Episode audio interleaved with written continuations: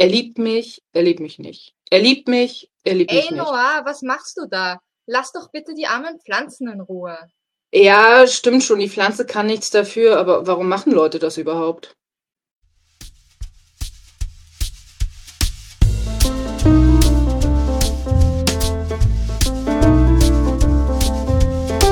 In Spectrum, der Podcast aus der deutschsprachigen ASPEC Community.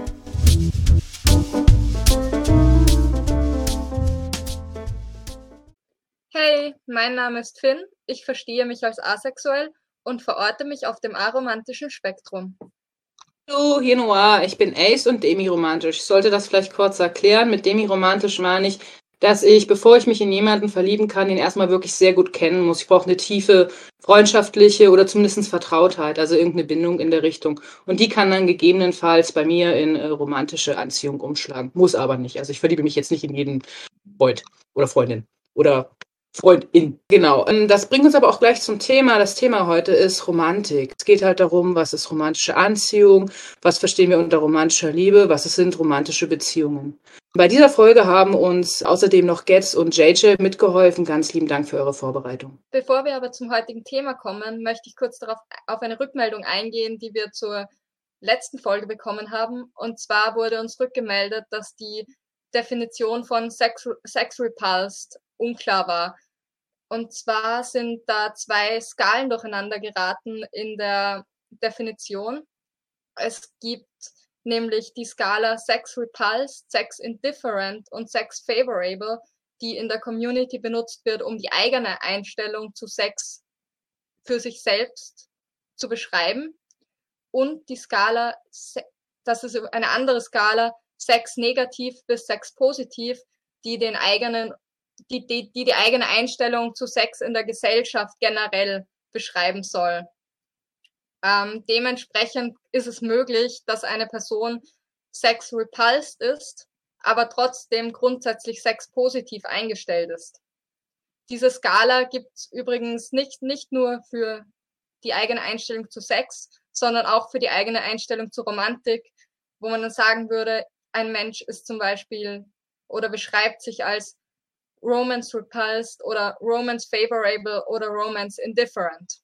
Eine genauere Erklärung und Klarstellung der Definition wurde außerdem in den Shownotes der letzten Folge ergänzt.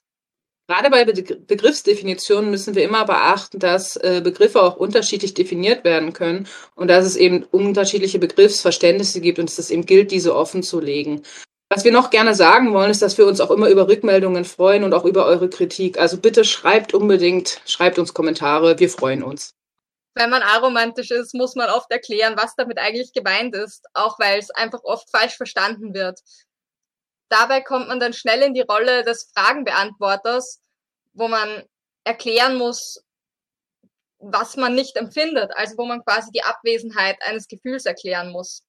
Dabei hat man als aromantische Person ja eigentlich selbst viele Fragen, wie zum Beispiel, wie fühlt sich romantische Anziehung jetzt eigentlich an?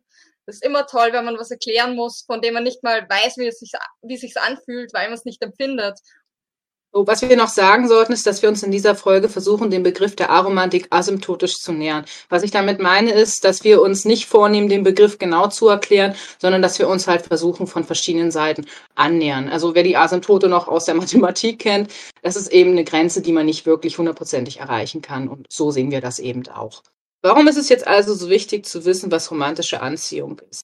Ähm, das hat verschiedene Gründe. Einmal braucht man den Begriff natürlich zur Selbstidentifikation. Also wenn ich nicht weiß, dass es Aromantik gibt, kann ich mich ja auch nicht als aromantisch empfinden. Beziehungsweise dann denke ich vielleicht, ich bin komisch, äh, was natürlich Quatsch ist. Genau, dann gibt es halt unterschiedliche Arten von Anziehung. Das haben wir ja mit dem Sum in Folge 0 schon mal versucht zu erklären. Dabei muss man sagen, dass es eben Anziehungen gibt, die sind eben ähnlich. Es gibt welche, die überschneiden sich. Sie können aber auch verwechselt werden. Und daraus können halt schwierige Situationen entstehen, weil es eben unterschiedliche Erwartungen gibt. Und ja, genau, der letzte Punkt ist natürlich die Kommunikation, weil wenn ich keine Worte habe, wie soll ich darüber kommunizieren? Gerade wenn die verschiedenen Formen der Anziehung bei einem nicht gemeinsam auftreten, also wenn man zum Beispiel sensuelle Anziehung, aber keine romantische Anziehung empfindet, wie ich zum Beispiel. Ich bin aromantisch und empfinde keine romantische Anziehung, aber für mich war es früher ab und an auch ein bisschen verwirrend, wenn ich einmal, was auch selten genug vorkommt, sensuelle Anziehung für eine Person empfunden habe, weil das gesellschaftlich hatte ich quasi gelernt, dass wenn ich einer Person irgendwie körperlich nahe sein will, dass ich dann auch mich romantisch von ihr angezogen fühle und romantisch etwas von ihr will, was aber nicht der Fall war. Und deswegen ist es auch wichtig, sich damit zu beschäftigen. Was bedeuten diese Dinge überhaupt?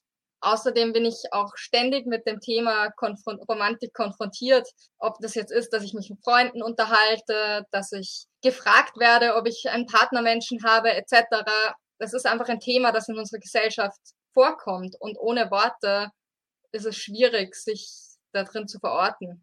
Keine Person in unserem Redaktionsteam bezeichnet sich als Loveless. Uns ist aber bewusst, dass es Menschen gibt, denen Liebe in jeglicher Form fremd ist und oder äh, dass sie das Konzept Liebe grundsätzlich ablehnen. Wir haben deswegen versucht, die Folge so zu gestalten, dass Mensch keine eigenen Erfahrungen mit Liebe oder Anziehung braucht, um der Folge folgen zu können.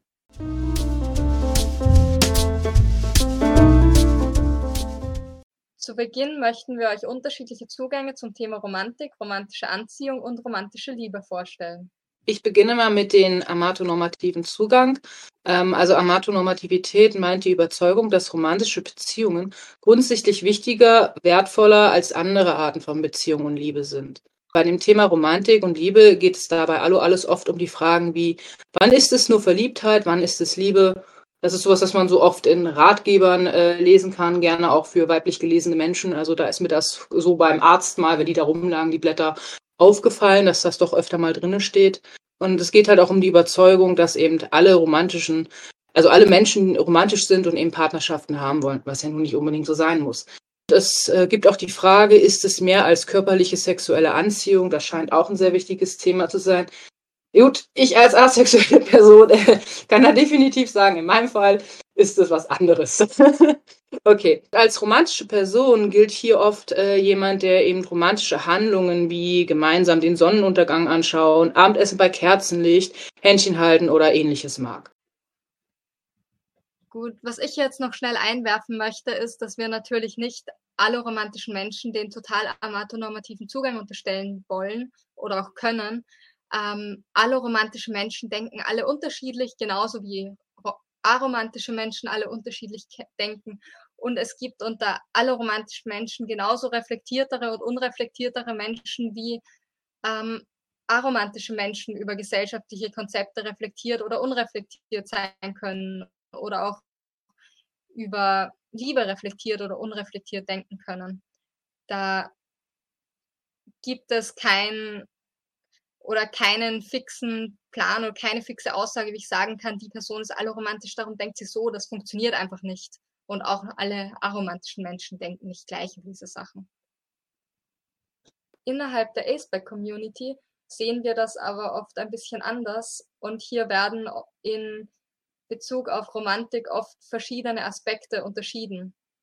Und zwar bezeichnen wir mit Romantik bzw. romantischer Anziehung auf erster Ebene ein bestimmtes Erleben fühlen. Ähm, also sowas wie verliebt sein, Schmetterlinge im Bauch, wovon Menschen immer wieder erzählen und was Menschen offensichtlich immer wieder erleben. Ähm, auf zweiter Ebene bezeichnen wir dann mit Romantik ein bestimmtes Verhalten, Händchen halten und andere Handlungen, die romantisch konnotiert sind.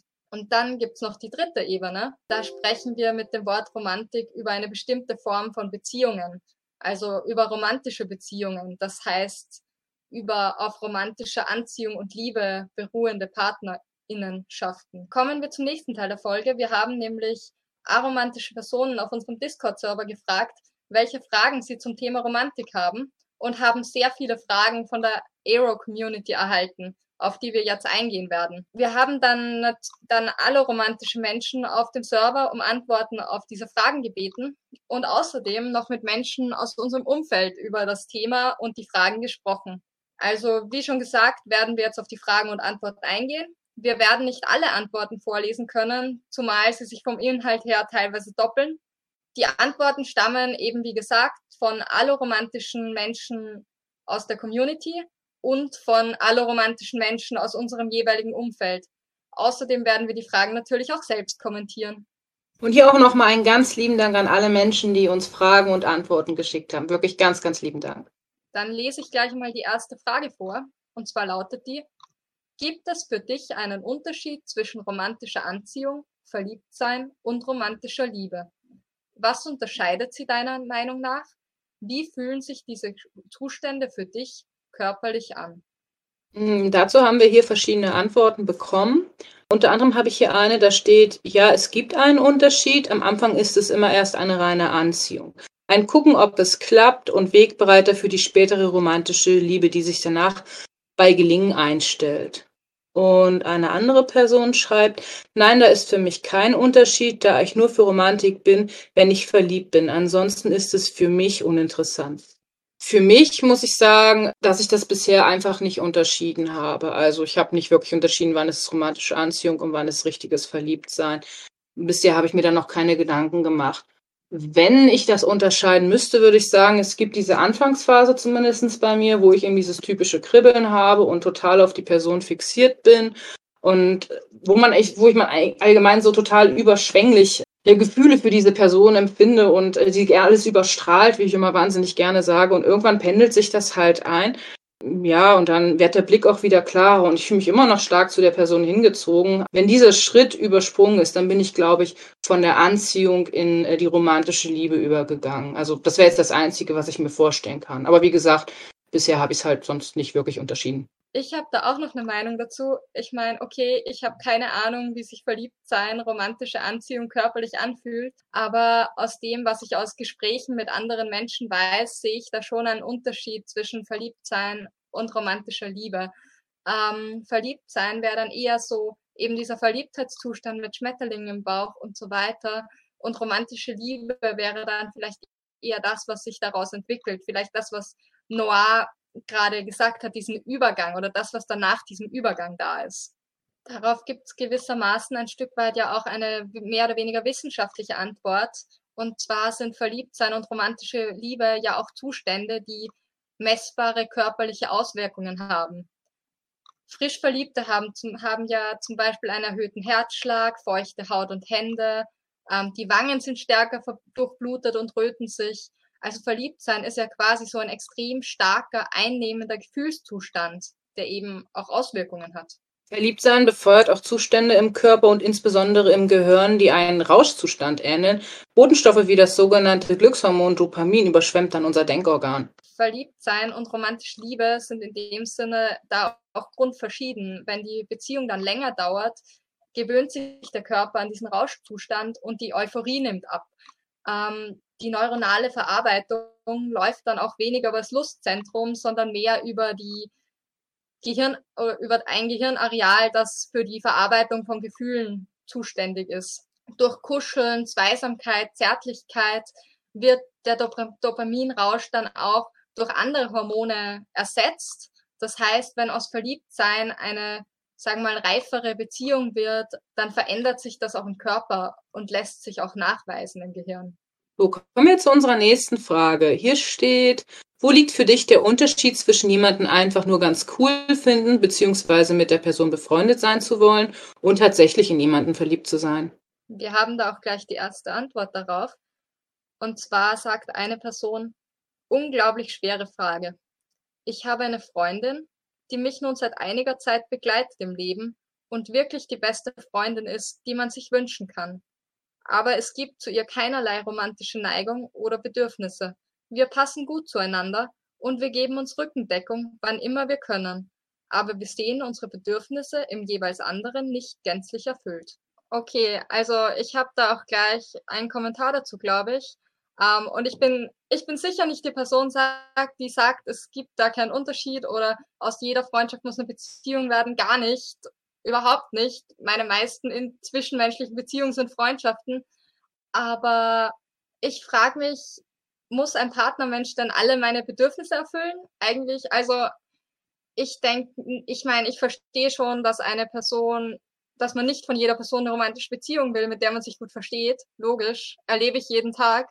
Aber ich denke, auch ein romantischer Partnermensch ist nicht dafür da, alle meine Bedürfnisse zu, erfüllen und alles zu leisten. Das funktioniert einfach nicht. Eine weitere Antwort haben wir hier bekommen. Ein Gefühl, mit dieser meiner geliebten Person jeden Tag Zeit verbringen zu wollen, wohingegen Freunde auch einmal die Woche reichen können. Ja, das kann ich nachvollziehen. Besonders am Anfang geht es mir so, dass äh, wenn ich verliebt bin, dann würde ich am liebsten 24-7 mit der Person Zeit verbringen. Also ja, äh, quasi unzertrennlich. Das äh, gibt sich dann mit der Zeit. Das ist auch äh, wieder, naja, ich es auch mal aushalte, wenn man sich nicht 24-7 umeinander hat. Ähm, aber ja, also bei Freunden ist es bei mir ähnlich. Ich freue mich, wenn ich mit denen Zeit verbringen kann. Ähm, aber es muss nicht jeden Tag sein. Das ist für mich völlig in Ordnung. Die nächste Person antwortet, an dem Kribbeln im Bauch. Wenn ich gerne mit einer Person befreundet sein möchte oder sie cool finde, dann habe ich vielleicht ein Kribbeln im Bauch, weil ich mich auf ein Treffen freue oder derjenige gerade etwas Cooles macht. So richtig verliebt ist man erst, wenn man auf der Couch etc. sitzt und einfach nur an die Person denkt und sofort unglaublich glücklich ist, diese Person zu kennen und das Kribbeln nicht aufhört. Noah, das beschreibt genau das Verliebtheitsgefühl, oder? Ja, würde ich sagen, dass es das äh, beschreibt. Ähm, ich muss dazu sagen, bei mir ist es so, wenn ich mich mit Freundinnen äh, treffe, ähm, dann freue ich mich darauf. Ich freue mich auf das gemeinsame Treffen und vor allen Dingen auf die gemeinsame Aktion. Dann ist es dieses Treffen und gemeinsam Handeln, was mir dieses äh, leichte Kribbeln, was natürlich lange nicht so stark ist wie das romantische Kribbeln, ähm, vielleicht verleihen kann. Bei geliebten Personen äh, ist es dann anders. Da ist es schon allein der Gedanke, quasi die Essenz der Person an sich, die äh, in mir sich alles gut anfühlen lässt. Da muss ich noch nicht mal mit der Person was handeln, äh, also irgendwas zusammen machen. Die kann auch einfach nur im gleichen Raum mit mir sitzen. Was weiß ich, die Person spielt gerade ein Computerspiel und ich lese ein Buch und ich bin einfach nur glücklich, dass die Person da ist. Bei Freunden möchte ich dann tatsächlich äh, schon irgendwie gemeinsam was äh, machen. Wobei auch da es manchmal tröstliche Nähe geben kann, wenn man, wenn es einem nicht gut geht und einfach eine Person da ist. Also das möchte ich jetzt auch nicht an, äh, kleinreden. Ja, also ich sag mal so, bei Romantik brauche ich weniger Reize, um in diesen, ich nenne es mal, Flow-Zustand zu kommen, als eben bei Freundschaften. Das ist so im Großen und Ganzen für mich eigentlich der Unterschied. Wir haben noch eine letzte Antwort zu der Frage rausgesucht. Und zwar, bei mir ist der Übergang zwischen platonischer und romantischer Anziehung eher fließend. Sehr starke platonische Anziehung beziehungsweise jemanden ganz toll finden und oder eine sehr enge Bindung haben zu wollen, ist nahezu wie romantische Anziehung beziehungsweise Verliebtheit. Da sieht man, dass es auch Personen gibt, wo die, das Ganze fließender ist und es nicht so klare Grenzen hat. Oder Menschen, die sich vielleicht weniger stark oder stärker verlieben, ähm, das heißt, nur weil ein Mensch romantische Anziehung empfindet, funktioniert er nicht genau gleich wie jemand anderer, der romantische Anziehung empfindet. Es gibt, äh, es ist also auch unter aller romantischen Personen ein Spektrum. Äh, hier haben wir auch noch was aus der Wissenschaft gefunden, was dazu ganz gut passen könnte. Und zwar steht hier, Zeigt man verliebten Paaren das Bild ihres Partners, dann sehen Forscher anhand von MRT-Aufnahmen, dass das limbische Belohnungssystem im Gehirn deutlich stärker anspringt, als diese etwa bei Freunden oder Verwandten der Fall ist. Gleichzeitig aber reduziert sich die Aktivität anderer Gehirnareale, etwa dem präfrontalen Kortex. Er ist für rationales Denken zuständig. Schaut man sich solche Studien an, scheint viel daran zu sein, an diesem langläufigen Spruch, Liebe macht blind. Kommen wir zur nächsten Frage. Liebe versetzt Berge. Ist das übertrieben oder beschreibt es die Realität? Eine Person meinte dazu, in wenigen Fällen mit Sicherheit, aber in den meisten Fällen ist es wohl ein langsames Aufeinanderzugehen, wie zwei Dünen Sand, die sich vom Wind angetrieben den Weg suchen und möglichst lange denselben Weg nehmen wollen. Also ich finde die Antwort einfach mal schön, weil ich denke, dass Liebe sicher in vielen Fällen ermutigen kann oder stärken kann oder einen dazu bringen kann, Dinge zu tun oder zu schaffen, die man sonst nicht geschafft hat. Und ich würde sagen, das bezieht sich noch nicht mal nur auf romantische Liebe. Aber ich bin auch der Ansicht eben, dass Liebe nicht alle Probleme löst und manche Berge eben nicht durch Liebe, egal welcher Art, versetzt werden können. Es ist immer noch Liebe und eben nicht Gaffertape oder irgendein Wunderheilmittel für alles. Wir haben hier noch eine weitere Antwort, nämlich Liebe kann definitiv Berge versetzen. Das kann nicht nur romantische Liebe, sondern auch platonische Liebe. Liest man ja zum Beispiel da durchaus davon, dass Eltern absurde Kräfte entwickeln, wenn ihr Kind in Gefahr ist. In romantischer Liebe dasselbe, sei es, dass verschiedene Formen von Grenzen überschritten werden oder anders. Ich bin davon überzeugt, dass in einer Liebesbeziehung Menschen einander unfassbar viel Energie zukommen lassen können, wenn die Liebe nur stark genug ist. Nee, muss ich zustimmen. Ich denke auch, dass äh, Liebe verborgene Kräfte mobilisieren kann. Und äh, auch wie die Person sagt, das muss nicht unbedingt romantische Liebe sein. Das kann auch die Liebe von Eltern zum Kind sein oder eben platonische Liebe oder äh, wie auch immer. Also ich glaube, Berge versetzen ist tatsächlich ein bisschen übertrieben. Aber doch, ich denke, da geht eine ganze Menge. Ja, ich denke auch, dass es unterschiedliche Arten von Liebe gibt, die sich auch im Kern eigentlich gar nicht so sehr unterscheiden und sie, ich weiß nicht, für mich zumindest unterscheiden sich die hauptsächlich in der Art, wie sie sich ausdrücken wollen oder sich ausdrücken. Und ich habe das auch selber schon erlebt, dass was sich geliebt zu fühlen auf die eine oder andere Art und Weise auch verändern kann für einen selber oder vielleicht auch jemanden zu lieben. Also möglich ist es sicher, aber eben nicht immer. So, hier haben wir noch eine letzte Antwort zu der Frage. Die Ambition der Paarung hält in allen Dingen die Welt am Laufen. Das ist Urprogramm im Stammhören. Menschen interpretieren das als Liebe, ist aber meines Erachtens Quatsch. Die Berge versetzenden Dinge passieren, weil der eine den anderen will und das irgendwie kompensieren oder den anderen imponieren oder der Welt bezeugen muss. Wow, da kann ich nur sagen, das ist eine recht reduktionistische Sicht und ich muss dazu sagen, es passt bei mir nicht so ganz, weil wenn ich das mal so laut ausdrücken soll wie die Person, ähm, ja, ich habe romantische Empfindungen, aber ich habe keinen Bock auf und ich möchte auch nicht gefickt werden.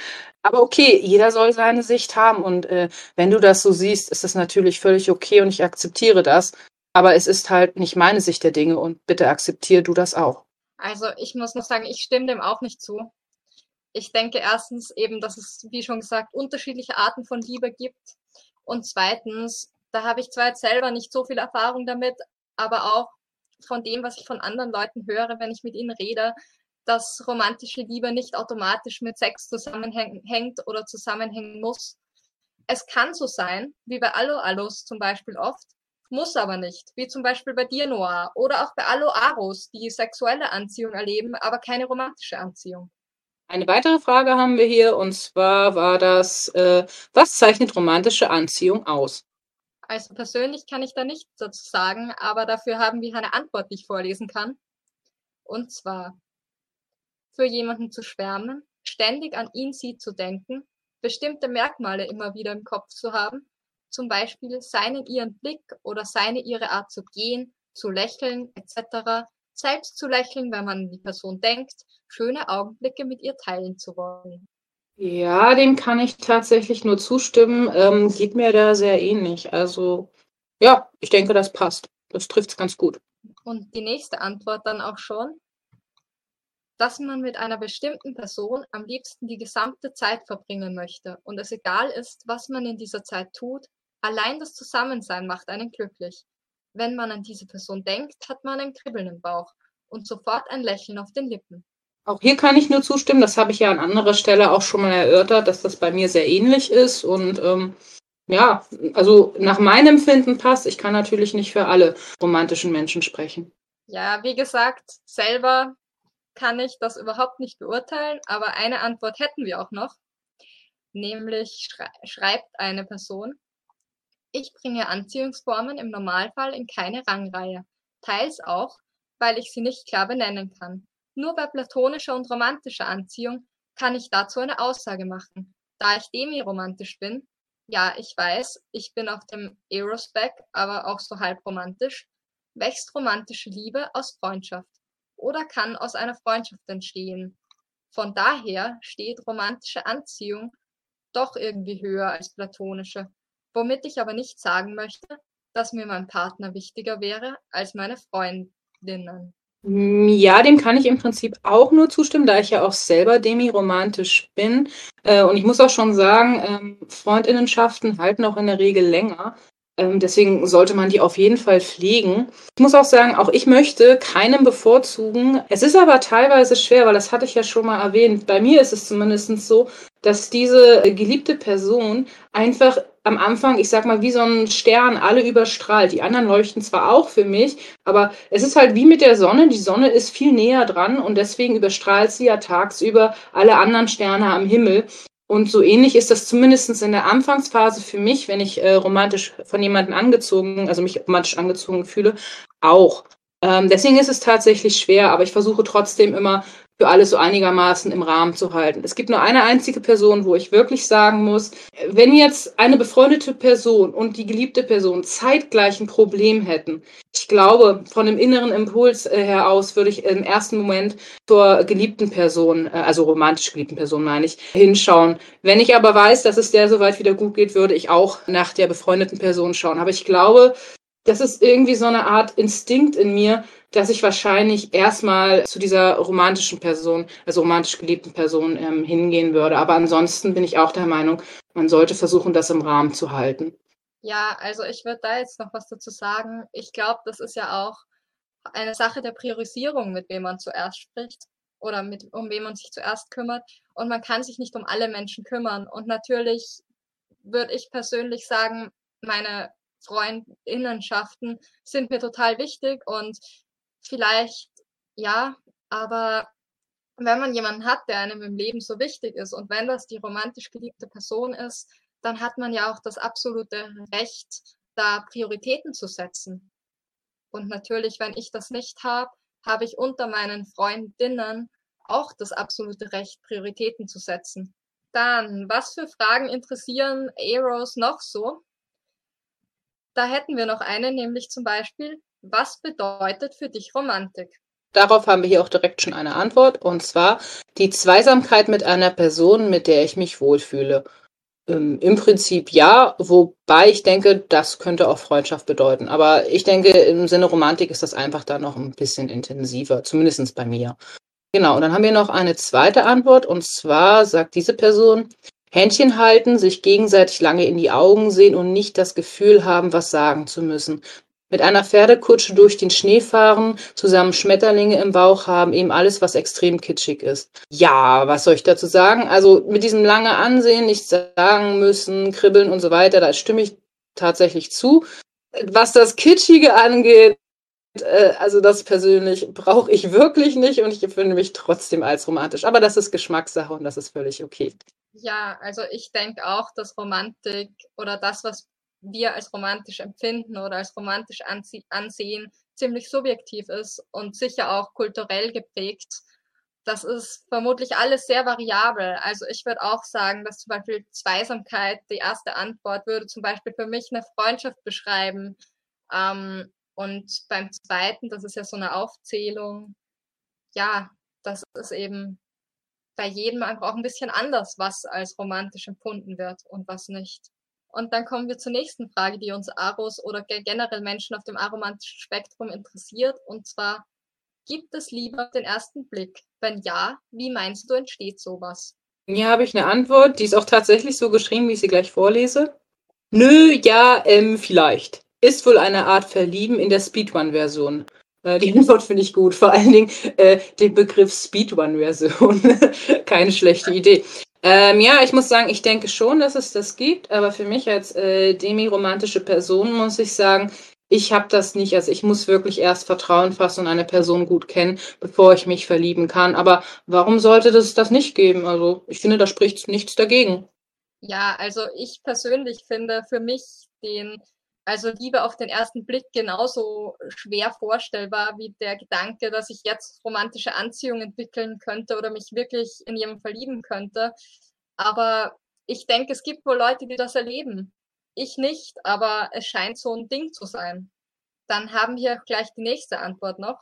Und zwar schreibt eine Person, ja, aber öfters als einmal im Leben, wenn zwei Seelen, die sich gut verstehen, einander begegnen und sich sofort gefallen. Vielleicht weiß man auch nicht immer, dass es Liebe auf den ersten Blick ist. Andere alloromantische Personen sind sich da auch gar nicht so sicher. Auf dem romantischen Spektrum gibt es zu dem Begriff oder zu diesem Liebe auf den ersten Blick wohl auch unterschiedliche Meinungen. So zum Beispiel die letzte Antwort dazu. Noah, liest du mal vor? Ja, mache ich. Da steht, ich denke nicht, dass es Liebe auf dem ersten Blick gibt. Vielleicht aber auf dem vierten. Ich denke, dass man sich von einer Besonderheit einer Person angezogen fühlen kann, dass aber erst nach näherem Kennenlernen romantische Anziehung entwickelt und dann vielleicht auch romantische Liebe entsteht. Die nächste Frage lautet, bist du gerne verliebt?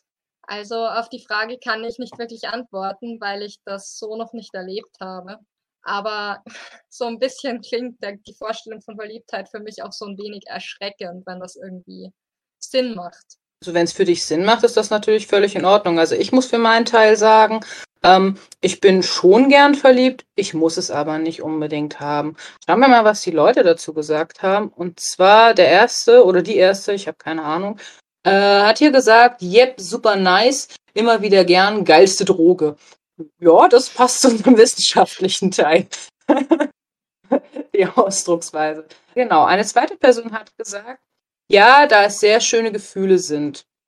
Eine dritte Person hierzu sagt, lässt sich nicht eindeutig sagen, kommt ganz darauf an, ob es eine hoffnungslose Verliebtsein ist, also zum Beispiel unerwidertes Verliebtsein oder in eine vergebene Person verliebt sein oder ob es realistische Chancen gibt, dass es wieder, also dass es was werden könnte ebenfalls. Wir hätten hier dann auch noch eine Antwort von einer demiromantischen Person. Manchmal ja, manchmal nein. Auch wenn meine Gefühle nicht erwidert werden, war ich schon sehr glücklich, weil es sich so wunderbar angefühlt hat, den Menschen zu lieben. Es kann aber auch sehr schmerzhaft sein. Ich habe mir schon gewünscht, alloromantisch zu sein, wie auch so richtig Aro zu sein. Manchmal kommt mir Demi wie nichts Halbes, nichts Ganzes vor, das ein Haufen Probleme bringt. Zum Beispiel in einen guten Freund verlieben. Ich mag es nicht. Ich hätte lieber, wenn ich Freundschaft und Liebe trennen könnte. Aber so läuft es halt bei mir. Stimmt schon, da kann ich der Person im Grunde zu, äh, zustimmen, da ich ja selber demiromantisch bin. Das kann echt Probleme mit sich bringen und es fühlt sich dann vielleicht auch an wie nichts Halbes und nichts Ganzes. Aber irgendwie finde ich es auch cool, weil ich habe das Gefühl, ich kann so ein bisschen was von beiden Welten verstehen, von der alloromantischen und von der aromantischen, da ich mich ja nicht ständig verliebe und ich auch keinen Druck habe, mich verlieben zu müssen. Und ich muss dazu sagen, ich verliebe mich ja auch nicht in jede befreundete Person. Also das passiert halt bei mir recht selten. Es kommt vor, aber halt nicht bei jeder Person. Und äh, ich muss dazu auch sagen, selbst wenn es passiert bei einer Person, wo ich das eigentlich nicht wollte, kann ich die Verliebtheit ja auch willentlich beenden. Das ist jetzt schwerer, als es sich anhört, aber wenn man es wirklich will, dann kann man das auch beenden. Also zumindest ich. Eine Antwort hätten wir dann noch. Und zwar, ich will die Erfahrung nicht missen, schon einmal verliebt gewesen zu sein. Die von Aros häufig vertretene Ansicht, die einhergehende Ablenkung, Fokussierung, emotionalen Ausnahmezustände seien zu lästig, als dass sie erstrebenswert sein könnten, greift mir zu kurz. Ich glaube, ich sage da auch gleich mal was dazu. Und zwar, das ist natürlich eine absolut legitime Antwort, aber ich glaube, dass diese Ansicht von Aros zu Verliebtheit vor allem deswegen zu kurz greift, weil die Person, die das sagt, eben alloromantisch ist. Ähm, das ist immer subjektiv, ob es das wert ist oder nicht. Und auch wenn ich nicht sagen würde oder könnte, weil wer wäre ich, dass ich das sagen könnte für andere, ähm, dass Verliebtheit generell objektiv lästig wäre, finde ich die Vorstellung, dass ich mich jetzt verlieben könnte und ich kann das ja nicht im Vorhinein für mein ganzes Leben ausschließen, dass das nie passiert oder nie passieren wird, ähm, trotzdem erschreckend, auch wenn ich nicht glaube, dass es passiert. Und einfach der Gedanke, dass das meine, meine Sicht so trüben würde. Oder auch, ich, da kann ich jetzt wieder nicht für alle Aro sprechen, aber wir, wenn wir mit Menschen reden, wir, wir hören zwar die schönen und die schwierigen Seiten von Verliebtheit von anderen Leuten oder erleben sie bei anderen, sehen das, aber wir erleben diesen Dopaminrausch halt selber nicht, weil wir es einfach nie erlebt haben. Insofern überwiegt einfach oft oder zumindest für mich überwiegen dann diese negativen Seiten und eben der Gedanke, dass es dann, dass es mich noch weiter, also ich weiß ja, dass ich nie objektiv sein kann, aber dass es mich in eine noch subjektivere Position bringt, als ich es vielleicht gerne vermeiden würde. Und aber ich weiß auch, dass alle romantische Menschen das anders empfinden oft. Und das ist auch total in Ordnung so. Das Erleben ist auch ein ganz anderes, schätze ich. Also mir kommt das manchmal so vor, wenn jetzt ähm, romantische Menschen über Romantik sprechen, dass es so ähnlich ist, wie wenn eine Person, die noch nie Fahrrad gefahren ist, über Fahrradfahren spricht. Die Person kann mir zwar beschreiben, wie das funktioniert und äh, wie das sein soll, also äh, was ich machen muss, um Fahrrad zu fahren, aber sie kann mir ja nicht sagen, wie das ist. Und sie kann es nicht nachempfinden, solange sie nicht selber aufs Fahrrad aufgestiegen ist und äh, selber gefahren ist. Und deswegen allgemein, ähm, an die äh, aromantischen Menschen, ähm, bitte akzeptiert das aromantische Person das eben so empfinden und sprecht es ihnen bitte nicht ab. Aber es ist natürlich völlig in Ordnung, wenn ihr das anders empfindet. Eine weitere Frage, die wir Aros uns stellen oder wo wir uns fragen, was alle romantische Menschen dazu denken, ist, wie ist das für dich, Single zu sein? Ja, okay. ich persönlich würde es natürlich jetzt nicht wirklich vermissen. Also eine Partnerschaft nicht wirklich vermissen. Ich muss sagen, ich bin auch nicht romance repulsed. Da haben wir wieder unsere Skala.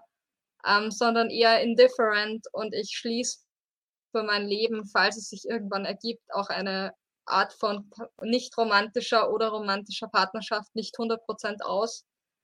Aber das Ding ist halt, es ist nicht meine Priorität. Ich suche nicht danach, vor allem nicht nach einer romantischen Partnerschaft. Und wenn sich nichts ergibt, dann vermisse ich es auch nicht. Also ja, Antwort von einer Aro-Person.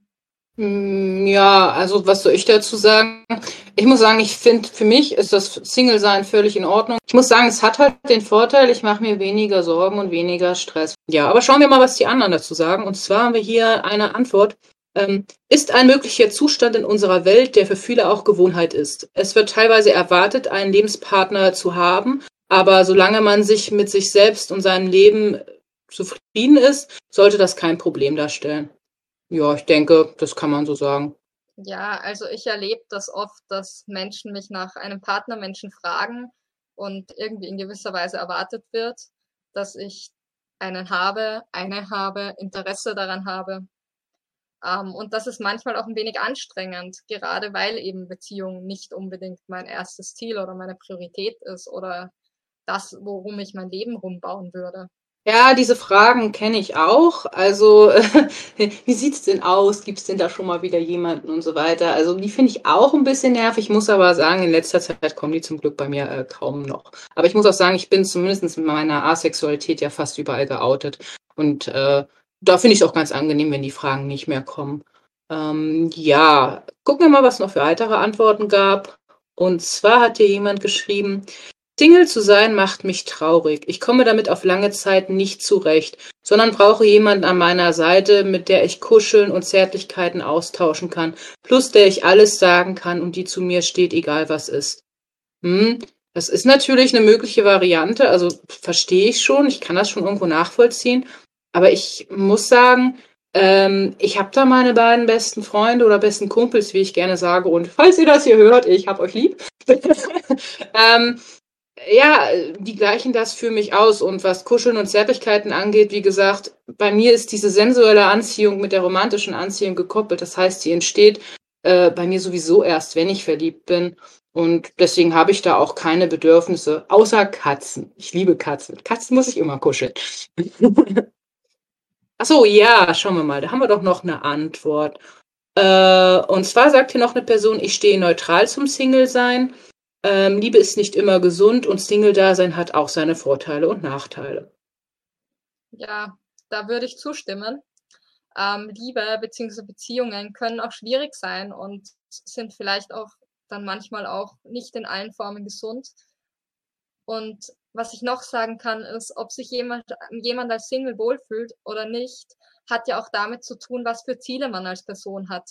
Jeder ist irgendwie traurig, wenn er seine Ziele nicht erreicht. Und ich kann mir schon vorstellen, dass wenn ein Mensch sein, sich einen romantischen Partnermenschen wünscht und sich wünscht, sein Leben eben mit einer romantischen Partnerperson zu teilen, ähm, dass es dann schwierig ist oder dass dann ein gewisser Leidensdruck da ist, weil man nicht haben kann, was man gerne hätte oder weil das Leben nicht ausschaut, wie man gerne hätte. Ähm, ja, so wie mit allen anderen Zielen, die man nicht erreichen kann, auch.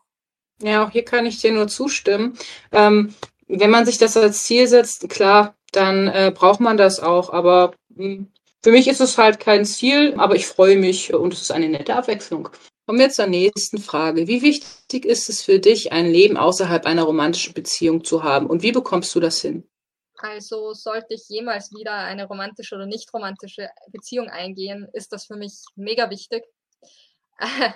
und also ich brauche meine Freiräume einfach und ich kann mein Leben nicht auf eine romantische oder nicht romantische Partnerinnenschaft ausrichten. Das nicht vollständig, das funktioniert einfach nicht. Und um das zu erreichen, halte ich eine gute Kommunikation der eigenen Bedürfnisse und Erwartungen beziehungsweise generell eine gute Kommunikation mit den Partnermenschen für sehr wichtig. Und das noch einmal speziell, also es ist sonst natürlich auch wichtig, aber speziell nochmal bei gemischten Beziehungen, also bei Beziehungen zwischen einer aromantischen und einer romantischen Person, weil da die Bedürfnisse und Erwartungen wohl oft recht unterschiedlich sind und also sehr auseinandergehen können. Kommunikation ist wirklich das Wichtigste. Ich muss zur Frage nochmal zurück sagen, also ja, es ist mir sehr wichtig und ich brauche das auch. Und die Frage, wie man das macht, naja, ganz einfach, sich weiterhin mit seinen Freundinnen treffen, also weiterhin verabreden und gemeinsam was machen.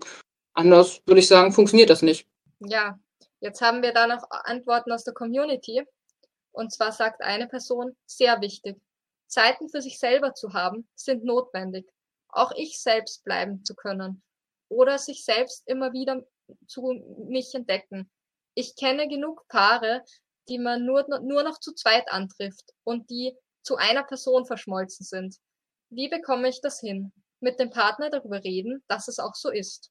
Ja, da stimme ich absolut zu. Kommunikation und Freiräume kommunizieren und aushandeln. Ja, anders kann das nicht funktionieren. Das ist wirklich so wichtig.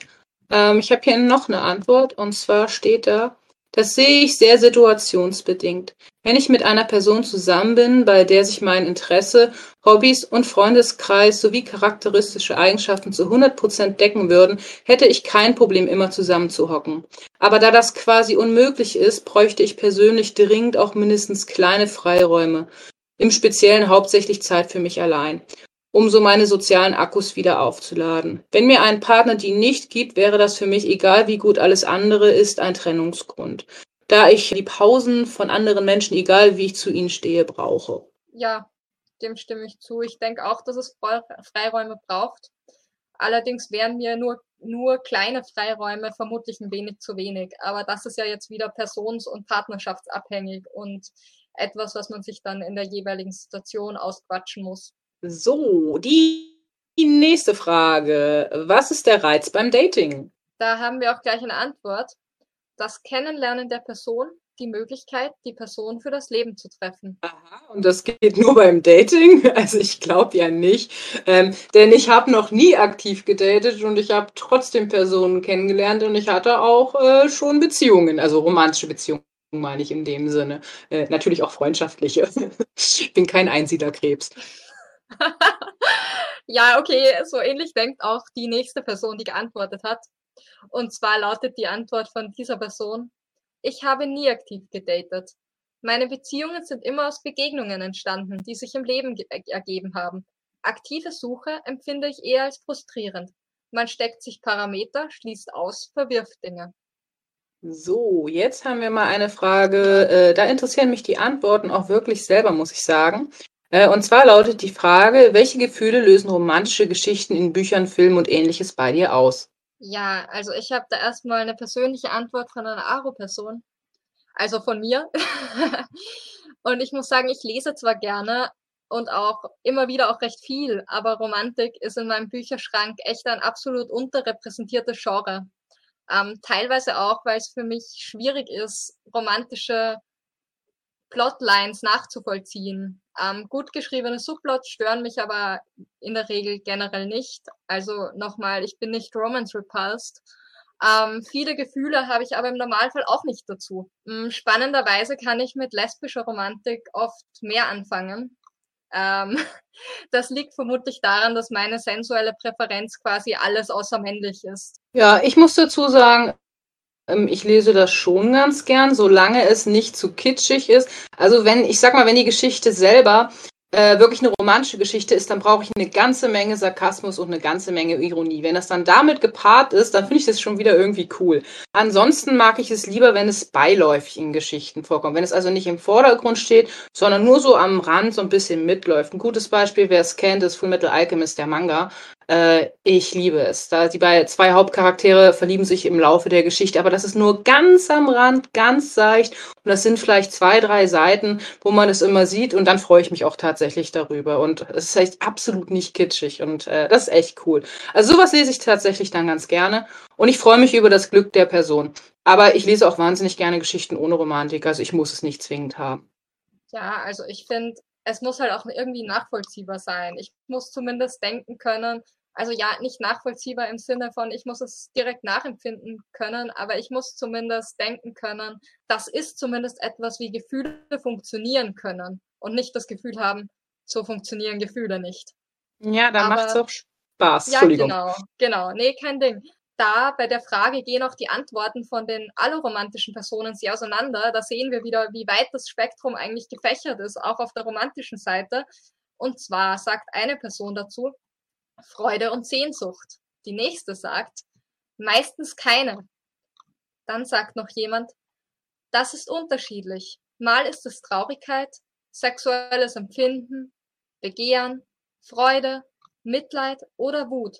Halt je nachdem, wie die Situation in dem Moment geschildert ist und ob man es der fiktiven Person in dem Moment gönnt oder nicht. Und noch eine letzte Antwort haben wir zu der Frage, kommt auf die Qualität der romantischen Erzählung an. Ja, das ist genau das, was ich auch gesagt habe. Es muss zumindest, also man kann Trash-Romanzen schreiben und man kann einigermaßen gute Romanzen schreiben, denke ich. Man kann auch gute Romanzen schreiben, würde ich mal sagen, aber gut. Noch eine Bücherfrage oder beziehungsweise Bücherfilme und so weiter Frage. Äh, muss eine Geschichte, Bücherfilme, etc. immer auch eine Liebesgeschichte enthalten? Ich sage nein. Ich kann dazu auch nur sagen, nein, muss sie nicht. Kann spannend sein, wenn sie am Rande stattfindet, muss aber nicht. Es kann auch manchmal die Geschichte versauen, wenn da so eine gezwungene Liebesgeschichte im Endeffekt mit drin ist. Ähm, ja, schauen wir mal, was geantwortet wurde. Und zwar hat hier jemand geschrieben, klares Nein, ganz im Gegenteil. Eine erzwungene Liebesgeschichte kann sogar alles ruinieren. Yep, so sehe ich das auch, genau wie ich eben sagte. Eine weitere Antwort ist, nicht unbedingt, liefert aber meistens eine gute Abwechslung zur restlichen Handlung. Ja, stimme ich auch zu, wenn es eine gute ist. Und hier ist noch eine Antwort. Eine Liebesgeschichte ist nicht nötig, aber wenn es gut passt, mag ich es schon. Auch weil ich manchmal ganz interessant finde, wie sich die Menschen verhalten, auch wenn es nur fiktiv ist. Aber wenn sexuelle Handlungen im Fokus sind, finde ich es störend und schaue mir den Film meistens nicht an. Ja, also das stimmt schon. Manchmal kann Verliebtheit auch neue Facetten an einem Charakter zeigen, wenn der Charakter schon gut gemacht ist und der Plot gut geschrieben ist. Dazu darf es halt keine Trash-Romanze sein, sondern muss schon etwas sein, was funktionieren kann. Ah, noch eine Frage haben wir hier. Die finde ich auch echt spannend. Und zwar steht da, wie findest du es, wenn du ein Paar bei romantischen Aktivitäten siehst? Und wie findest du es, wenn du bei romantischen Handlungen beobachtet wirst? Also dazu muss ich sagen, mich stört das überhaupt nicht, wenn Leute sich in der Öffentlichkeit zum Beispiel küssen, umarmen oder irgendwie herzen. Habe ich überhaupt kein Problem damit. Ich habe nur ein Problem damit, wenn sie mir dabei im Weg stehen. Ich hatte das mal in einer Bahn äh, zugegeben. Ich steige bei meiner S-Bahn immer auf einer Seite aus. Das ist so ziemlich das einzige Mal, dass sich die Tür auf dieser Seite öffnet. Und da stand ein Paar und war gerade sehr, sehr, sehr beschäftigt. Und ich wollte gerne aussteigen. Ich habe auch freundlich darum gebeten und alles und so weiter. Die haben mir keinen Platz gemacht. Der Zug war auch so voll, dass ich einfach nichts geschafft hätte, noch zu einer anderen Tür zu gehen. Da musste ich dann das Pärchen doch mal ein Stück beiseite schieben, die mich dann böse angeguckt haben. Aber es tut mir leid, Leute. Also wenn ihr beim zehnten Mal nachfragen, ob ihr vielleicht bitte mal beiseite gehen könnt, das nicht hört, ja, ist das schon blöd. Aber es ist dann wirklich, es stört mich nicht, dass die sich gern haben. Nur müsst ihr dabei im Weg stehen. Bitte sucht euch eine nette Ecke. Das ist total süß, aber macht es nicht mitten im Weg.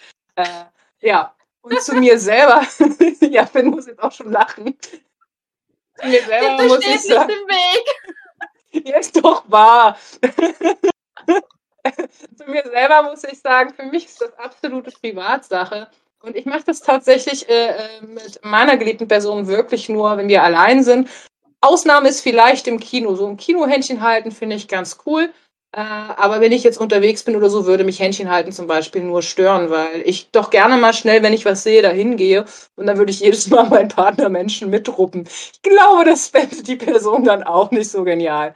Ja, also ich persönlich habe auch kein Problem, andere Menschen bei romantischen Aktivitäten zu sehen. Steht nur nicht im Weg, wie Noah schon gesagt hat. ähm, ich habe sogar, ich habe sogar auch schon mal eine Freundin dabei fotografiert, wie sie mit ihrem mittlerweile Ex-Freund gekuschelt hat und unterschiedliche Sachen gemacht hat, sich geküsst haben etc. Und das sind nach ihrer Aussage sind das die schönsten Fotos aus ihrer Beziehung geworden. Ähm, also ja, ich habe da überhaupt kein Problem damit. anwesend zu sein oder ja. Ähm, wie das bei mir wäre, wenn ich einen Kompromiss über als romantisch konnotierte Handlungen eingehen, eingehe, ähm, das kommt total auf die Situation an, denke ich. Das kann ich nicht so pauschal sagen. Schauen wir mal, was die anderen dazu sagen. Und zwar habe ich hier eine Antwort. Ist es für mein eigenes Empfinden nicht zu übertrieben, dann können Sie machen, was Sie wollen, stört mich nicht weiter, nimmt mich auch nicht emotional mit. Wenn ich beobachtet werde, kann sich jeder seinen Teil denken, ist mir auch egal.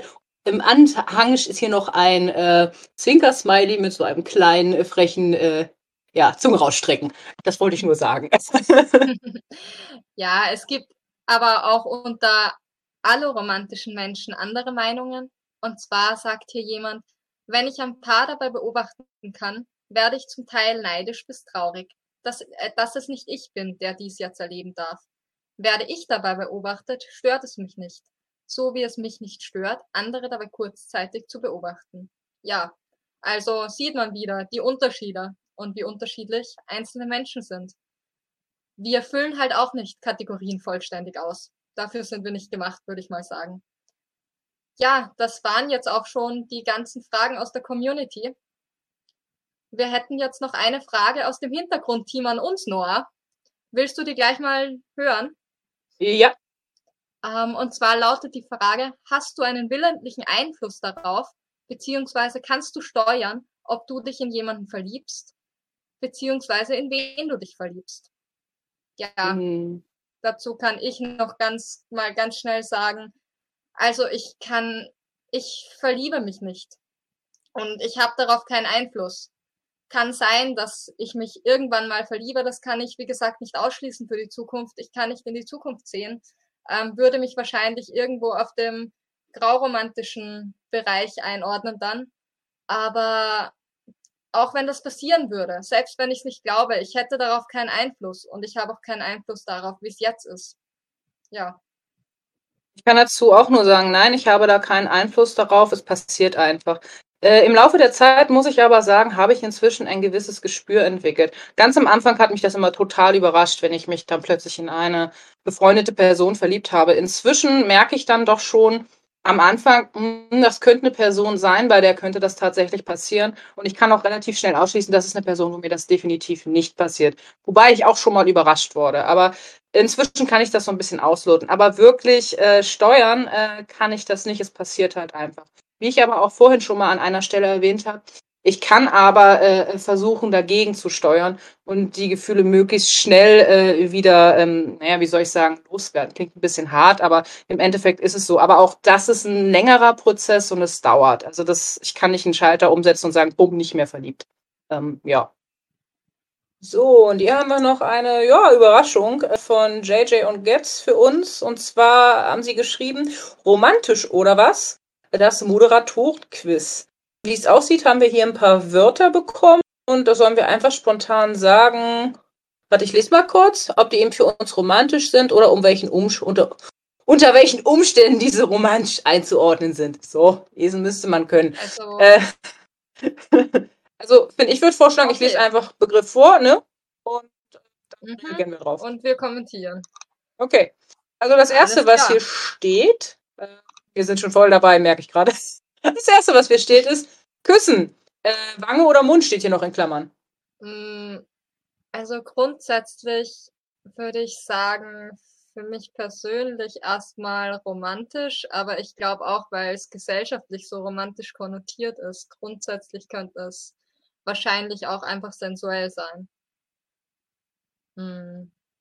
Ja, ich glaube generell, dass das, was für uns romantisch ist oder nicht romantisch, auch sehr, sehr stark damit zusammenhängt, was wir so gelernt haben oder was Leute um uns herum dazu denken oder wie es gesellschaftlich eingeordnet und konnotiert wird. Ja, also ich muss sagen, es ist schwierig. Küssen an sich verbinde ich jetzt nicht gleich mit Romantik. Also wenn man sich auf den Mund küsst und zwar über längere Zeit und sehr ausgiebig, dann ist das für mich eindeutig romantisch. Und ich denke, das wird dann auch allgemein als romantisch verstanden. Aber ich habe auch schon oft unter äh, Freundinnen gesehen, dass sie sich zur Begrüßung kurz auf die Wange geküsst haben. Manche sogar ganz kurz auf den Mund oder es nur so angedeutet haben, dass sie sich auf den Mund küssen. oder wenn man jemanden auf die Stirn küsst, das würde ich jetzt nicht unbedingt als äh, romantisch einordnen. Aber naja, ich denke, da ist das von Person zu Person unterschiedlich. Ich persönlich muss aber sagen, für mich auch nur romantisch, weil ich selbst würde nur jemanden küssen, den ich auch verliebt bin. Ja, also ich würde sagen, romantisch und sensuell. Aber also platonisch würde ich es persönlich, jetzt tue ich mir schwer, das zu sehen. Also ich sehe, dass es offenbar Menschen gibt, die das so sehen und das ist dann auch voll legitim und im Endeffekt geht es ja auch immer darum, wie es unter den agierenden Personen ausgemacht ist oder also wie das in der jeweiligen Situation ähm, interpretiert wird. Aber ja, genau. Ich glaube, das ist auch noch gesellschaftlich was, weil ich habe mal gehört, dass zum Beispiel in Frankreich das in einigen Gegenden üblich ist, dass man sich irgendwie auf die Wange küsst zur Begrüßung. Ähm, ja, es hängt davon ab. Kann man so sehen oder so sehen, würde ich sagen. Ja. Dann würde ich sagen, kommen wir mal zum nächsten und da steht umarmen.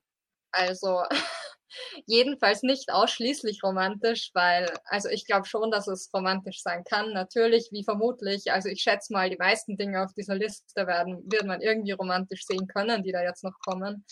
Aber also für mich persönlich jetzt erstmal entweder platonisch oder eben wieder sensuell.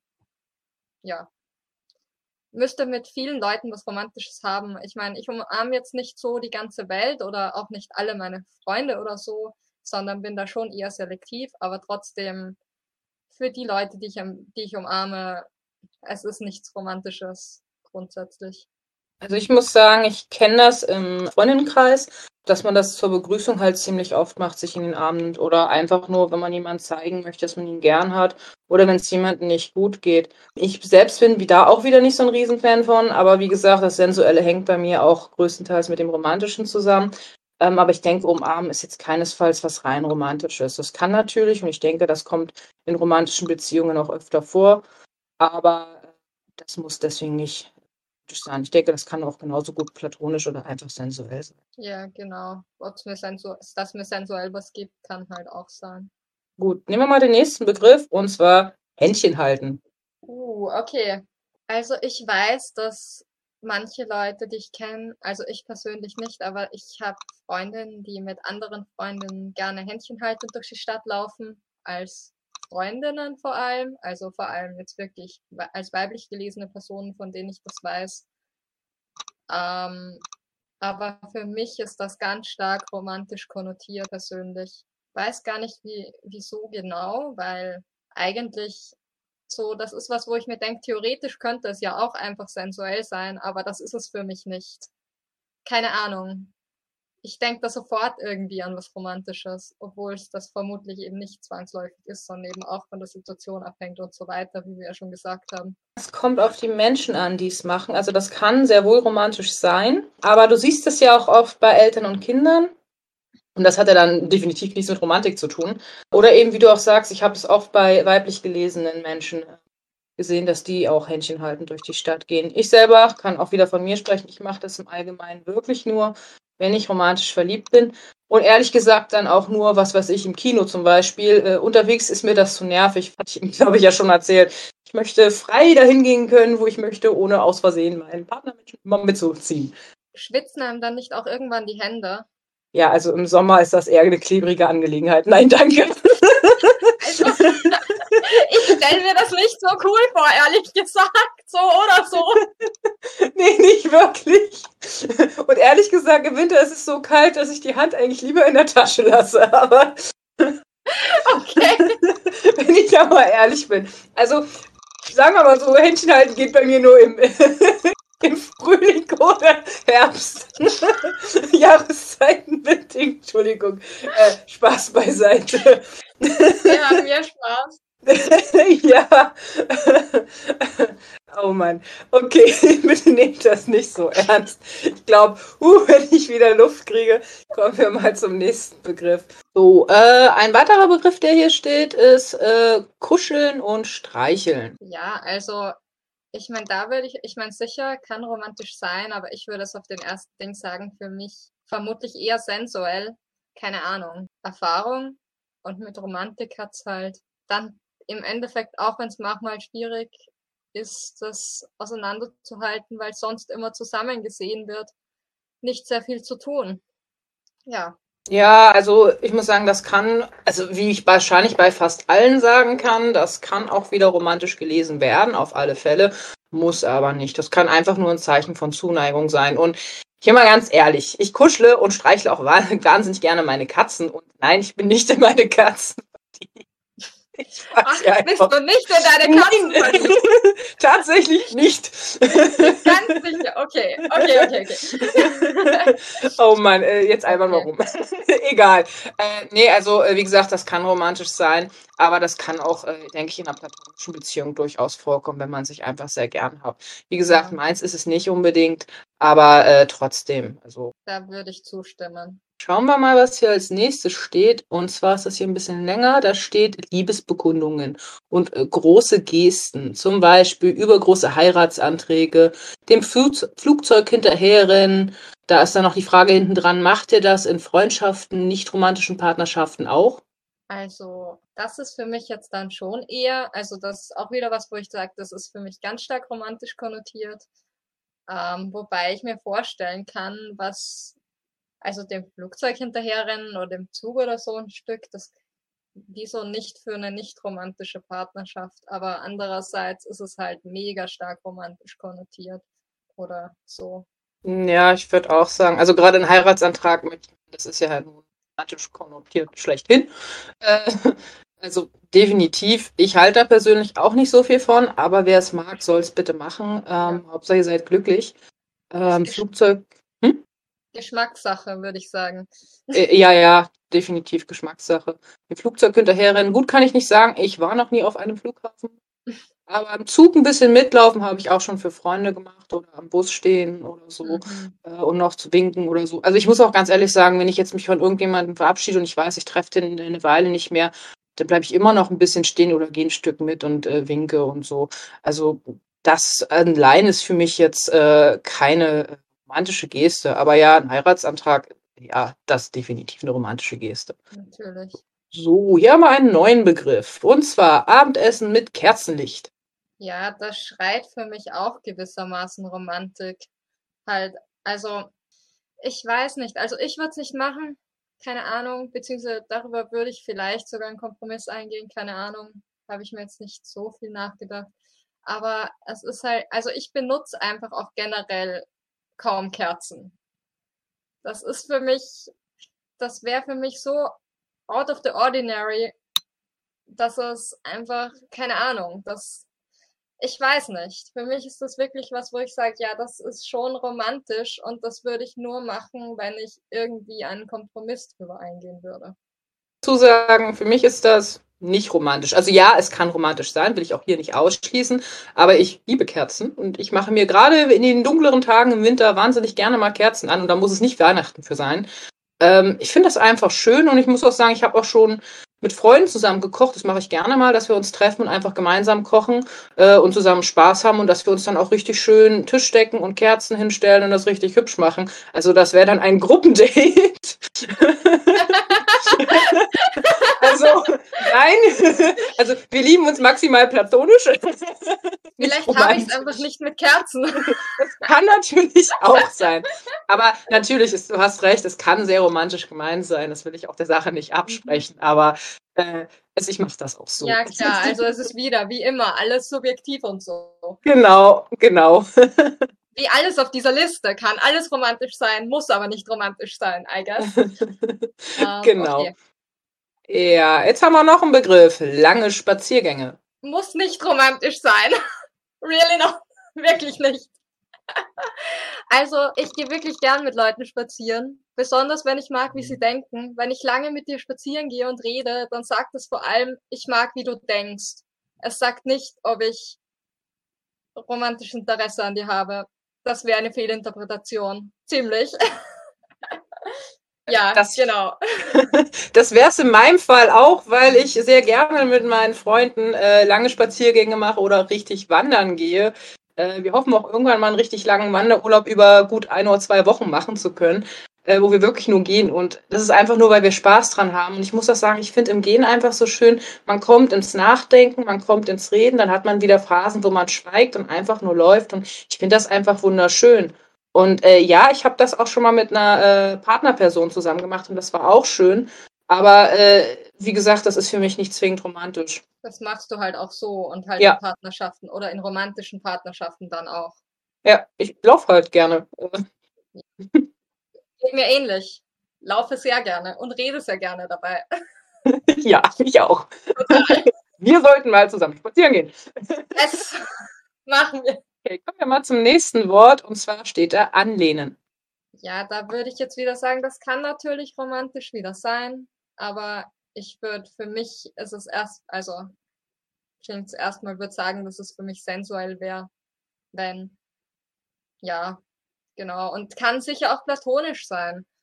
Gerade wenn man ja, wieso nicht? Also anlehnen heißt für mich einfach nur, dass ich einer Person sehr vertraue und dass ich mir gerne bei der Person Halt hole. Und da ist die Anziehung, die ich zu ihr äh, empfinde, völlig egal. Einfach nur, ich suche die Nähe, ich möchte mich anlehnen, ich möchte mich gut fühlen, ich brauche vielleicht gerade die Stütze. Und das kann wirklich jede Anziehung sein, bin ich der Meinung. Ja, würde ich auch sagen. Dann haben wir, eigentlich passt dazu, deswegen kann ich auch gleich sagen, ich brauche da nichts extra zu sagen, weil es für mich eigentlich ziemlich das Gleiche ist, gehalten werden wollen. Ja, geht mir sehr ähnlich, würde ich auch sagen, dass das fast das, also dass es dasselbe ist, dass es auch sicher platonisch sein kann für viele Leute auch. Ähm, das auch wieder was, wo ich jetzt spontan erstmal sagen würde. Es ist vielleicht eben sensuell oder platonisch. Ja, nichts Neues zu ergänzen, denke ich, außer dass es für mich noch stärker ist als Anlehnen. Mm. Ich, ja, ich würde sagen, das ist einfach noch, du kriegst halt noch ein Feedback. Wenn ich mich anlehne, lehne ja nur ich mich an. Wenn ich gehalten werde, dann habe ich mich vielleicht angelehnt und derjenige nimmt mich in den Arm. Ja, oder er nimmt mich gleich in den Arm. Oder so, ja. Dann haben wir wieder umarmt. Mist, jetzt haben wir alles vertauscht. Naja, aber vielleicht nehme ich ihn nicht in den Arm. Vielleicht weine ich und RCX nimmt mich in den Arm. Hm, ja, stimmt. Das kann natürlich auch sein, ja. Naja. Was haben wir denn hier noch Schönes? Äh, Blickkontakt. Uff. Also wenn Blickkontakt automatisch romantisch wäre, wäre ich, glaube ich, mit ziemlich vielen Personen irgendwie romantisch zusammen. Also ich würde mal sagen, das kann ungefähr alles sein. Natürlich, du kannst sicher, es kann sich, äh, wenn du jetzt ein Paar bist und du sitzt auf der Parkbank und schaust dir zehn Minuten lang tief in die Augen oder stundenlang und sagst kein Wort, ist es vielleicht romantisch. Aber es kann auch alles andere sein, oder? Ich Ich denke meine, auch. ja, Blickkontakt halt. Das macht man ab und an, glaube ich. Zumindest ich. Im, ich glaube, dass das tatsächlich viele Menschen machen, dass das einfach zum Gespräch dazugehört. Ich muss sagen, ich kann das nicht steuern. Ich mache das einfach oder ich mache es eben auch nicht. Ähm, ja, aber das heißt einfach nur, dass ich dich wahrnehme, würde ich sagen. Ja, Und ja, aber dass das jetzt romantisch ist, kann natürlich wie alles, aber kann, nix muss, ne? Ja. Was haben wir noch? Anlächeln. ja, würde ich sagen, das ist ziemlich ähnlich. Hm, Ich meine, manchmal lächle ich Menschen an, schätze ich. Ich meine, ich glaube nicht, dass ich jetzt übertrieben viel lächle. So mein Leben, mein lieben langen Tag lang. Aber manchmal lächle ich Leute an und das hat nichts Romantisches, nichts Sensuelles, manchmal vielleicht nicht mal was Platonisches, ähm, sondern vielleicht lächle ich Menschen auch manchmal einfach so an. Vielleicht bin ich manchmal auch einfach nett. Seltsam, aber kommt vor. Echt? Wow. Passiert, kann ich nicht tun. Ja. Okay. Äh, ähm, ja, also zum Anlächeln muss ich sagen, ich lächle grundsätzlich einfach, wenn ich glücklich bin, wenn mich etwas glücklich macht oder mich vielleicht auch eine Situation oder ein Gespräch glücklich macht. Zugegeben, wahrscheinlich etwas gepiesackt von Hormonen, lächle ich wahrscheinlich noch ein bisschen mehr, wenn ich verliebt bin, weil äh, ja, ich muss mir auch immer anhören, das sieht man, wenn ich verliebt bin und äh, ich glaube, so eine kleine Grinsebacke. Ähm, aber es ist deswegen nicht rein äh, romantisch. Ja, das nächste Wort. Flirten. Ja, also ich würde sagen, es, das ist halt für mich, also auch recht romantisch, würde ich sagen. Vielleicht, also mitunter auch sexuell konnotiert. Ja, viel mehr kann ich dazu nicht sagen. Ich bin absolut unfähig im Flirten und krieg's nicht mit, wenn wer mit mir flirtet. Ähm, die meiste Zeit. ab und an schon, aber die meiste Zeit kriege ich das nicht mit und ich initiiere es auch nicht. Zumindest nicht bewusst. Also meistens, manchmal gibt's Fehlinterpretationen, aber ja, keine Ahnung. Das ist für mich sehr romantisch und eventuell sexuell und da bin ich nicht so drin in der Sprache auch. Flirten sagen. Was Gott nochmal ist, denn Flirten, eigentlich weiß ich das nicht wirklich. Es muss irgendeine Art sein, sich anzusprechen, sich kennenzulernen. Also einfach von dem Wissen her würde ich sagen, das ist ja etwas, das passiert, bevor jetzt wirklich romantische Anziehung da ist. Das ist doch eigentlich, die entsteht doch dabei, oder? Also so habe ich das verstanden. Ähm, prinzipiell, ich habe keine Ahnung vom Flirten. Mir sagt man auch manchmal nach, ich täte das, aber dann tue ich das wirklich unbewusst. Ähm, ja, keine Ahnung. Also es hat auf jeden Fall einen romantischen und auch einen, wahrscheinlich auch einen sexuellen Touch, so wie du das gesagt hast. Also ich würde mal behaupten, dass, also weil du sagst, dass man sagt nach, so ich glaube, dass dann Fehlinterpretationen sind, weil hauptsächlich ist es ja die Interpretation einer Intention. Ich glaube, es geht beim, beim Flirten ganz stark um Intention, die man irgendwo reininterpretiert auch. Und ja, ich würde sagen, das sollten uns doch mal bitte die Flirt-Experten äh, in die Kommentare schreiben. Erklärt uns doch mal bitte, was ja. bitte ist. Noah, Noah und ich haben keine Ahnung von Flirten. Erklär es uns. Ja, bitte. Okay, gehen wir mal ganz schnell, damit das nicht noch weiter auffällt zum nächsten. Ähm, das nächste ist äh, Rosen oder Schmuck oder sowas schenken. Ja, okay das ist für mich, also Geschenke machen generell nicht so, aber gerade Rosen oder Schmuck und so, das ist für mich schon sehr romantisch konnotiert. Aber, na gut, meine Mama hat mir, schenkt mir ab und an Schmuck. Aber sonst, ähm, ich, und mit Blumen schenken kann ich halt überhaupt nichts anfangen. Ich, das verstehe ich noch nicht einmal. Wieso verschenkt man Blumen? Wieso verschenke ich etwas oder wieso will ich etwas bekommen, das ohne das auf meinem Küchentisch steht eine Woche lang oder auf meinem Wohnzimmertisch und dann kaputt ist. Das hat für mich überhaupt keinen Nutzen oder für die Person, der ich das schenke. Ich glaube, es ist, also für mich ist das romantisch konnotiert, aber es kann sicher auch anders sein, I guess. Die ist das definitiv romantisch konnotiert. Mit Blumen geht's mir ähnlich.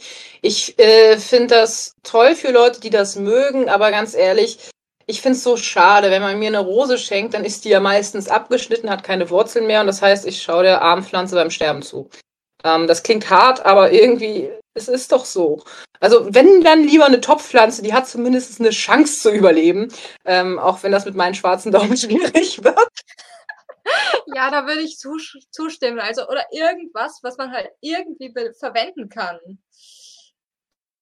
Ähm, oder was länger da steht. Oder so. Ja was irgendwie sinnvoll ist. Äh, ja, also da ist Schmuck dann schon noch sinnvoller. Wobei ich hier auch wieder sagen muss, es kommt drauf an, was geschenkt wird. Also so ein Verlobungsring, eindeutig romantisch. Ähm, ich habe aber auch schon gehört, dass Aces äh, diesen schwarzen Ring von ihren Freunden geschenkt bekommen haben. Das ist definitiv nicht romantisch. Das würde ich sagen, das ist platonisch und echt lieb. Ähm, ja, ne? Also ich habe schon von Freunden Schmuck geschenkt bekommen. Allerdings war es dann meistens so, äh, bei mir sind mal die Leute sehr verzweifelt, wenn man mir was schenken möchte zum Geburtstag oder so, weil ich habe meistens keine Wünsche. Und wenn ich dann mal irgendwo mit Leuten unterwegs bin, auf dem äh, Mittelaltermarkt zum Beispiel, und dann da irgendein Armband ist, was ich echt cool finde, äh, dann werde ich immer aufgehalten, nicht kaufen, Noah! ich brauche noch ein Geschenk. Blub, krieg das. das ist definitiv nicht romantisch in dem Fall. Ja. Aber ja, es kann natürlich auch sehr romantisch sein. So, wir haben noch einen letzten äh, Begriff beziehungsweise Begriffe. Äh, und zwar zusammen verreisen, Paris. Oh, also grundsätzlich ist zusammen verreisen jetzt mal noch nicht romantisch, würde ich sagen. Ähm, es kann natürlich romantisch sein, wenn man irgendwie seinen romantischen Urlaub plant gemeinsam. Aber man kann auch mit Freunden verreisen oder mit Familie oder einfach mit sich selbst, nee, dann macht es keinen Sinn mehr in diesem Zusammenhang. Aber jedenfalls mit Freunden oder anderen Leuten. Ähm, Ich meine, Paris ist der letzte Ort, also ich, ich hätte nichts dagegen, mal nach Paris zu reisen, aber ich würde einfach an ungefähr zehn oder elf Orte vorher reisen, wenn ich die Möglichkeit hätte. Ja. Ähm, ja, das ist für mich ähnlich. Also nach Paris reisen, ja, warum nicht? Aber ja, ich hätte auch viele andere Ziele, die mich vorher interessieren würden. Ähm, zusammen verreisen generell, also ich verreise eigentlich nie allein, ich verreise immer mit Freunden oder mit der Familie. Ähm, und das hat nichts Romantisches zu sagen. Ähm, bisher hat es nie geklappt, mit einem Partnermenschen wirklich zusammen zu verreisen. Aber ja, stelle ich mir auch schön vor. Auch hier wieder, es kann romantisch sein, es muss aber nicht. Es kann auch einfach eine Reise mit einem romantischen oder nicht romantischen Partner sein, weil man halt gemeinsam verreist und es nicht spezifisch romantisch ist. Hm. Je nachdem, wie es halt wieder in der Situation und zwischen den Menschen ausgemacht und konnotiert ist und für einen selber. Also, jetzt kommen wir auch schon zu unserer Lexikon-Rubrik und zwar beschäftigen wir uns heute mit dem Begriff Amatonormativität.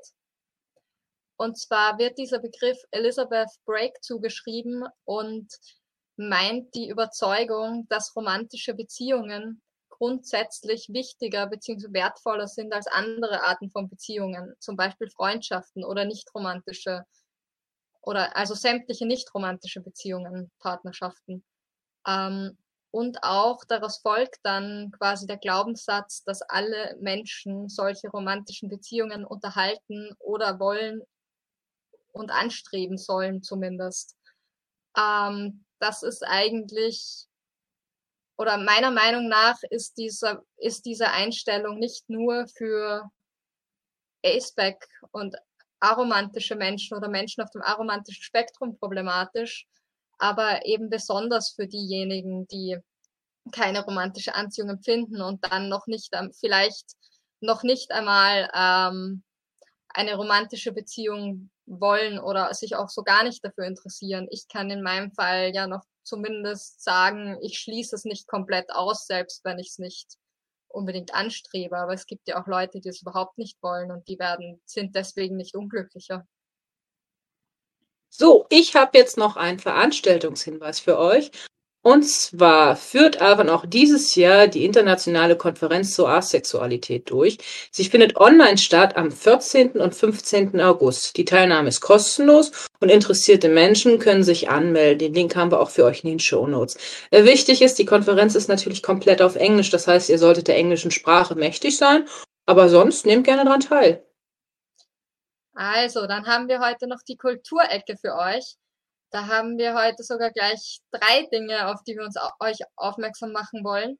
Und zwar ist erstens in den Shownotes verlinkt der Artikel Romantische Revolution. Hier geht es um die überraschend kurze Geschichte romantischer Liebe und romantischer Partnerinnenschaften. Ihr erfahrt, aus welchen Gründen durch die Geschichte hindurch geheiratet wurde, wenn ihr den wenn ihr den Artikel lest und wie alt der Gedanke der Liebesheirat eigentlich ist. Ich darf euch spoilern, der ist nicht so alt. Ähm, ja, genau. Das wäre der erste Artikel. Dann haben wir euch noch verlinkt eine Liste, die mit dem Titel Forms of Attraction. Die Liste ist auf Englisch und es ist einfach eine Auflistung von unterschiedlichen Formen der Anziehung mit Erklärung dazu, was man darunter verstehen kann ähm, es ist, sind weit mehr Worte, als ich verwenden würde, um mein Erleben zu beschreiben. Aber wenn sich jemand dafür interessiert und wenn jemand nach Worten sucht oder vielleicht einfach mal drüber lesen will und wissen will, was er vielleicht fühlt oder was er vielleicht nicht fühlt und sich dafür interessiert, das irgendwie genauer zu kategorisieren oder Worte zu finden, um das zu beschreiben, dann kann diese Liste ganz nützlich sein. Dann haben wir noch eine dritte Seite verlinkt. Und zwar ist das aromantik.de. Das ist der relativ junge Blog noch der Gruppe Aktiv Aro. Das ist eine Gruppe von Menschen auf dem aromantischen Spektrum. Die meisten sind tatsächlich aromantisch, ähm, die sich für eine größere Sichtbarkeit von Aromantik, dem aromantischen Spektrum und Themen rund um die um Aromantik einsetzen auf dieser Seite, eben auf aromantik.de, wird eben ein Blog entstehen und wenn ihr wissen wollt, was die Leute von Aktiv Aro so machen oder ab und an mal einen Blogbeitrag zu Aromantik lesen wollt, dann schaut gerne mal vorbei. Was ich jetzt gerne noch sagen möchte, was Finn nämlich gerade nicht gesagt hat, Finn ist Teil von Aktiv Aro, nur so am Rande. Habe ich vergessen. Kein Problem. ich sag's ja deswegen. Okay, kommen wir dann mal nochmal zu unserem, ich sag mal, Schlussteil. Ich möchte euch gerne nochmal darauf hinweisen, dass wir eben verschiedene Kontaktmöglichkeiten haben und wir euch gerne zur Diskussion und zur Rückmeldung aufrufen. Und dafür findet ihr uns natürlich auf unserer Website inspektren.eu oder auf Instagram, da sucht ihr auch wieder Inspektren, beziehungsweise ihr habt doch alles unten verlinkt, also ihr müsst nur in die Shownotes gucken. Dann hätten wir noch eine Facebook-Seite, einen Twitter-Account. Ihr findet uns auf German da könnt ihr auch vielleicht live mal mit uns reden, da hängen wir auch ab und an rum. Dann haben wir eine Mailadresse, inspektren, inspektren.gmx.net. Äh, und ganz neu und ganz frisch, wir haben jetzt auch einen YouTube-Channel, den ich hier gerne erwähnen möchte. Da könnt ihr euch auch, uns auch rüberhören. Und über kurz oder lang wird es dann auch die Transkription da geben, dass eben auch äh, das Ganze barrierefreier wird und auch äh, Menschen, äh, also gehörlose Menschen oder Menschen, die halt Probleme haben mit dem Hören, eben sich den Text dann noch anzeigen lassen können. Ähm, genau. Ja, so viel zu unserer Folge, würde ich sagen. Sagt uns, wie was Flirten ist, bitte. Ja, bitte, bitte, das wollen wir wissen. Sagt uns, was Flirten ist. ja, aber Finn, ich würde sagen, damit wären wir am Ende der zweiten Folge. Und wir machen uns wieder ans Vorbereiten der nächsten Folge. Also, Bye. ciao.